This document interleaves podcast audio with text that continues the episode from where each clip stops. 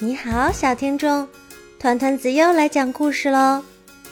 今天我要分享的故事叫《稀里糊涂先生》。在一个乱糟糟的公寓里，住着一个年轻人，人们都管他叫稀里糊涂先生。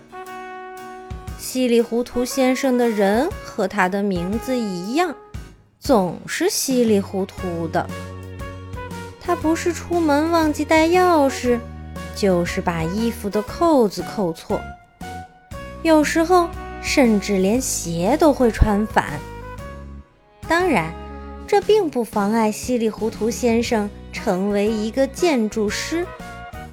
对，一个稀里糊涂的建筑师。有一次，稀里糊涂先生设计了一幢海景别墅。别提多气派啦！可遗憾的是，他把窗户设计反了，朝向大海的一面没有一个窗户，而另一面的墙上却有大大的落地窗。有谁喜欢看不到大海的海景别墅呢？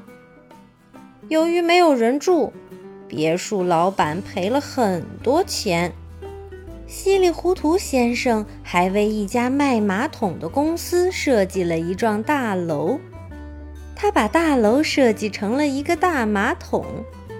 老板觉得这是一个顶好的点子，可遗憾的是，稀里糊涂先生忘记设计马桶盖了，也就是大楼的楼顶。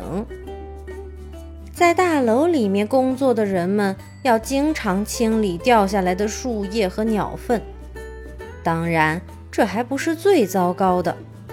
如果赶上下雨天，他们必须穿着雨衣，打着雨伞，才能继续工作。还有一次，有人让稀里糊涂先生设计一幢水上歌剧院。瞧瞧，这就是他的作品。他把设计图画到了，把水上歌剧院设计到了水底。如果人们想去这个水上歌剧院看演出，那就必须坐着潜水艇，或者穿着潜水衣，背着氧气瓶才行。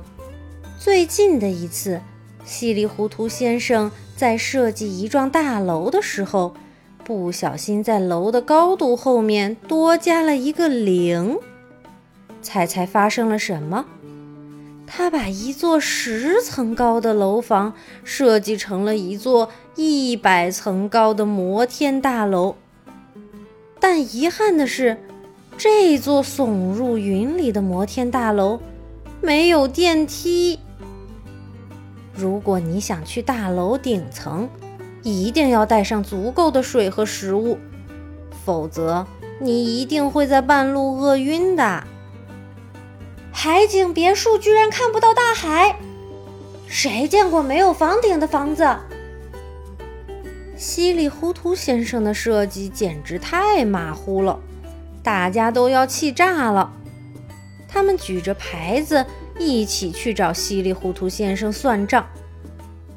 稀里糊涂先生后悔了，他想：“唉，如果当初设计的仔细一点，该多好啊！”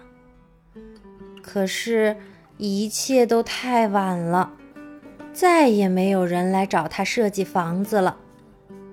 无所事事的稀里糊涂先生只好每天收拾收拾屋子，在屋子后面的空地上。种种菜。一天早上，当稀里糊涂先生揉着眼睛来到屋子后面的空地时，他被眼前的一切惊呆了。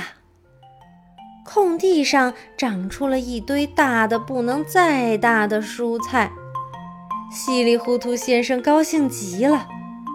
哦，这正是我想要的。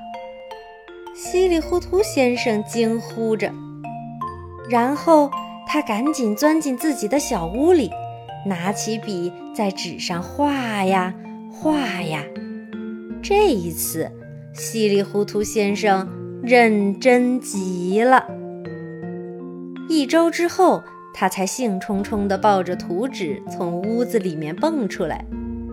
瞧瞧，稀里糊涂先生用这些巨型的蔬菜设计了一个儿童游乐场，这真是一个超级棒的设计。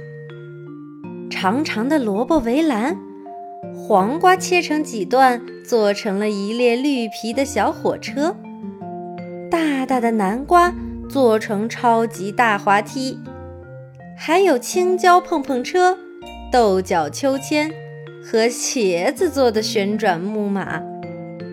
这一次，稀里糊涂先生的设计没有出一点差错，每个地方。都认认真真、仔仔细细，还有青椒碰碰车、豆角秋千、茄子做的旋转木马。这一次，稀里糊涂先生的设计没有出一点差错，每个地方都认认真真、仔仔细细。这个新奇的游乐场吸引了很多小孩子。当然，也吸引了很多记者。大家说这是世界上最精致、最好玩的游乐场。哟，稀里糊涂先生出名啦！后来，越来越多的人找稀里糊涂先生设计房子。当然，稀里糊涂先生再也不是稀里糊涂的人了。